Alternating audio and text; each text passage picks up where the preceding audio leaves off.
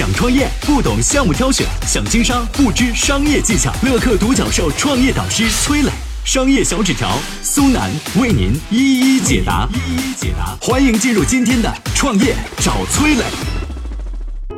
曾经叱咤风云、速度堪比战斗机的协和超音速飞机，为何会退出民航的历史舞台呢？有请商业小纸条，请商业小纸条。在世界民用航空史上，曾经有一款著名的飞行飞机品牌，叫做协和超音速飞机。这飞机多厉害呢？它的巡航速度达到二马赫，这速度已经超过地球自转的速度了啊！曾经创造了横跨大西洋用时不到三个小时啊这个飞行记录，哇，太厉害了！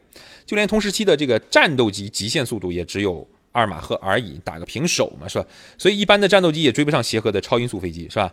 那么现在的波音和空客的普通客运飞机比协和客机的飞行速度差得更远了。但这么厉害的飞机，最终却在二零零三年停飞了，退出了民用航空的舞台。这背后到底发生了什么呢？一九五六年。英国和法国合作开始研究协和超音速飞机，这工程的复杂程度和技术难度啊，让它成为英法历史上耗资空前的项目。当时有人质疑说，这种超音速大飞机的造价太高了，研制成功啊也未必有商业前景。研发过程当中呢，作为投资方的英法两国的政府也都曾试图去叫停这个项目，最后几经波折啊，磕磕绊绊坚持下去了。那么，既然英法两国政府都认识到协和超音速飞机啊，说这个事儿可能没有商业前途，为什么一打算停掉这个项目时，最后还是磕磕绊绊呢？啊，因为沉没成本在起作用。啥意思啊？据说有一次在研发过程当中啊，英国曾经向法国提出要终止这个计划，法国人一听说好啊，那我告你们违约啊，违约金三十亿英镑，你交钱，咱这项目停了。英国人想了想说，这玩意儿这代价太大了啊，没办法。那这么的吧，我与其三十亿英镑赔给你，还不如继续拿钱支持这个飞机研发呢。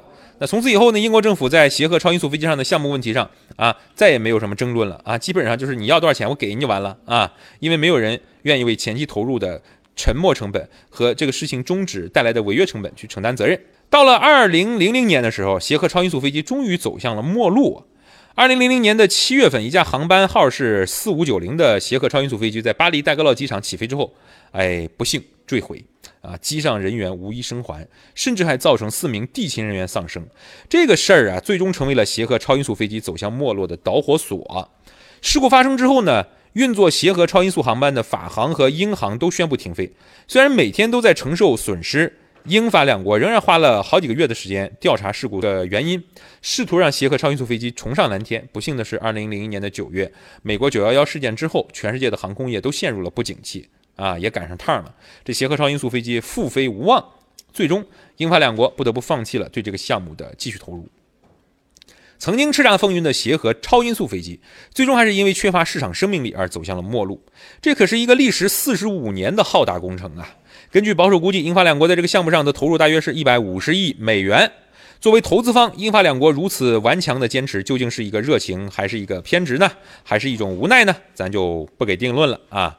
具体原因肯定还有很多个，但是我觉得，如果没有沉没成本效应的影响，协和超音速飞机的投资雪球绝不会滚到像呃最后没落的那个时候那么大。英法两国也可以根据市场的反应，更加及时理性的调整投资的规模，或者是终止项目。你看，人们在决定是否做一件事儿的时候，他们不仅仅是看这个事儿未来对他是不是有好处，还会注意到是不是在过去已经对这个事情上有过比较大的投入了。这是一种非常有趣的非理性的心理，也是我们提过的所谓沉没成本啊，也在历史上被称作叫协和效应。